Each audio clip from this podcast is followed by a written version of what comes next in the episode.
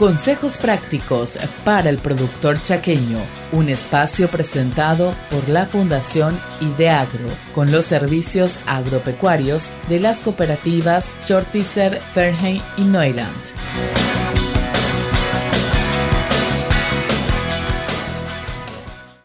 Muy buenos días, queridos oyentes del programa Momento Rural. Les saluda veterinario Norman Fröse del SAP Neuland. Hoy les quiero hablar un poco sobre la ovinocultura o la producción de ovejas en el Chaco, tocando el tema de la nueva ley que Senac impuso a la producción de las ovejas, pero también quiero hablar un poco de qué es lo necesario que se necesita para una producción de ovejas, sea en instalaciones, en manejo sanitario, en manejo del plantel y también cuáles son los mercados que tenemos acá en el Chaco disponible para la venta de la carne de oveja.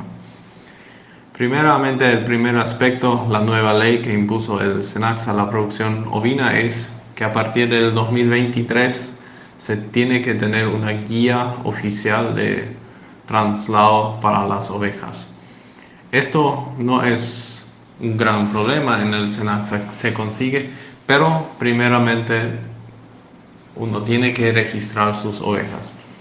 Senaxa estuvo registrando ya las ovejas siempre acompañando a las vacunaciones de antiaftosa. Cuando el vacunador tomaba los datos de la finca, también cuando tomaba los datos de ovejas y cabras. Y también si uno no no hizo la registración en la vacunación de antiaftosa, también se puede acercar al Senaxa, registrar la cantidad de ovejas y ya está todo listo para hacer una guía de traslado de las ovejas. No se controla el stock todavía, eso en, tal vez en un par de años se va a controlar el stock de las ovejas para hacer la guía también. Entonces, las principales instalaciones para tener una producción de ovejas rentable serían un corraloncito en donde las ovejas pueden refugiarse a la noche y que posiblemente sea cerrado también desde el lado sur para que puedan resguardarse por el viento del sur en el invierno.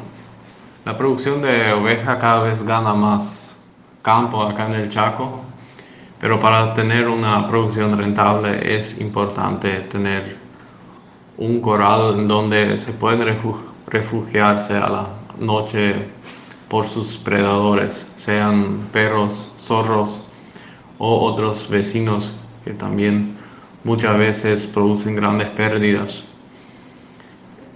En este corral debe ser bien seguro también para las crías y un corraloncito donde las crías pueden quedarse los primeros 3 a 4 días guardados mientras la madre se va durante el día al piquete porque la oveja muchas veces deja su cría en algún lado en el pasto, en el piquete y es una buena comida para el zorro o perros que pasan por ahí. Por eso es mejor que la cría quede en el corral hasta que tenga suficiente fuerza para seguirle a su mamá.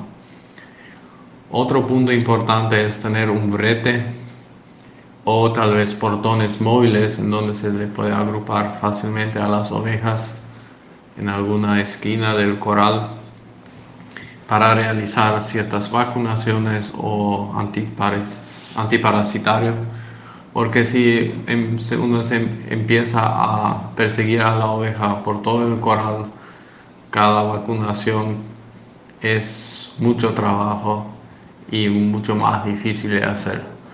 Pero con un brete que puede ser de material muy no muy grueso, porque la oveja no es un animal violento, entonces con material muy fino, con pallets o lo que sea, se puede hacer fácilmente un brete, pero que hace mucho más fácil el trabajo de una vacunación o algún otro trabajo en coral.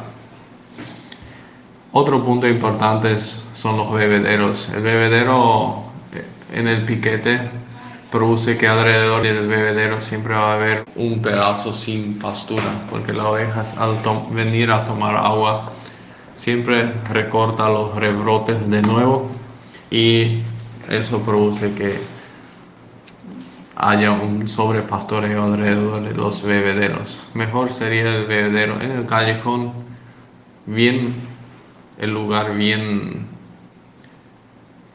estacionado que puede acceder, no tiene que caminar demasiado o en el corral. Otro punto importante para combatir el sobrepastoreo también es un cambio frecuente del piquete y eso debería ocurrir entre cada segundo o tercer día por lo mínimo porque la oveja del primer día pasa en, el piquete y se memoriza los lugares buenos de pastura. El próximo día ya va directo a esos lugares buenos, come otra vez todo, el tercer día se va otra vez al mismo lugar, come los rebrotes y así fácilmente pasa un sobrepastoreo. Pero mientras uno puede cambiar los piquetes el segundo o tercer día, uno evita esos pastoreos de las ovejas que no vayan siempre al mismo lugar. Un plan sanitario principal que se tendría que tener es por lo menos un antiparasitario una o dos veces al año con una repetición después de tres semanas.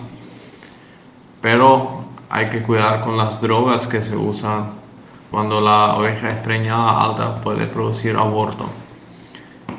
Pero también es importante decir no usar siempre el mismo producto, sino entre cada aplicación cambiar de producto, cambiar de droga, si no los parásitos se ponen resistentes a ese producto. Lo más fácil es darle un antiparasitario a la oveja al momento de parir. Cuando se hace la curación de la cría, darle a la mamá ya un antiparasitario, ahí ya está asegurado que no está preñada y ya está listo para dar leche a una cría, criar una buena cría y preñárselo antes posible otra vez. otra vacunación importante es la de contra tétanos. Eso en ovejas se puede hacer en el último mes de gestación, cuando uno tiene un servicio estacionado eso le da una protección a los corderos también durante los primeros 30 días en cual se hace la castración y el corte de cola. Si uno no lo hace o no tenga un servicio estacionado, sería bueno vacunarle a la cría primero la vacuna antitetánica y después hacer la castración o el corte de cola porque en la materia fecal en el coral muchas veces está la bacteria y fácilmente puede producir una pérdida grande después de una castración, corte de cola, etc.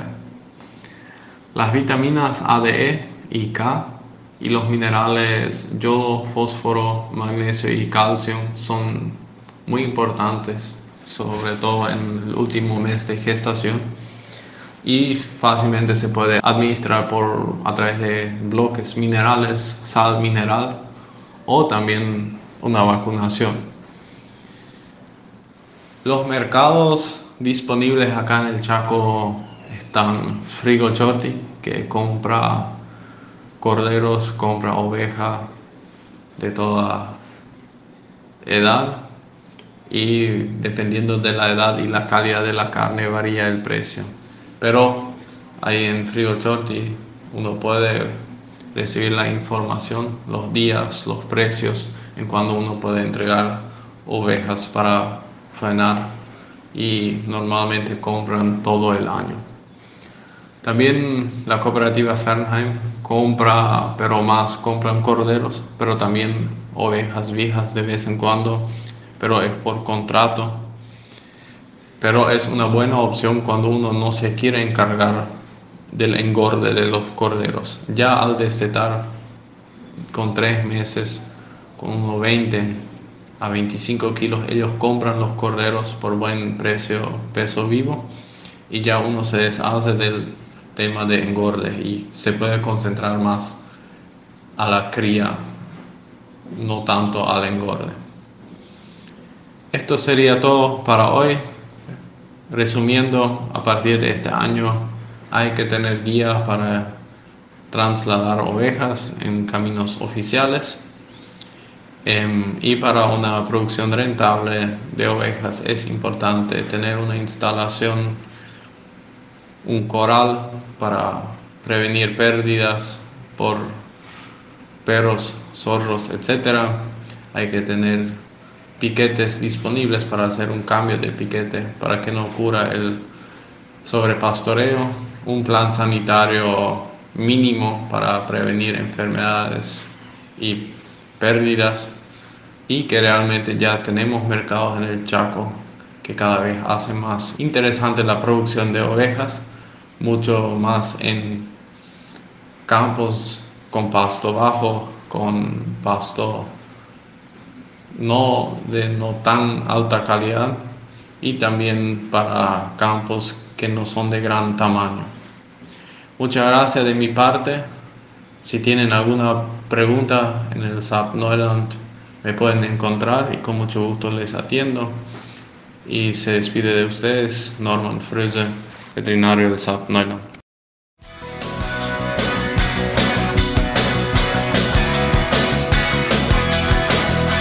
Esto fue un espacio brindado por la Fundación Ideagro en coproducción con Radio ZP30.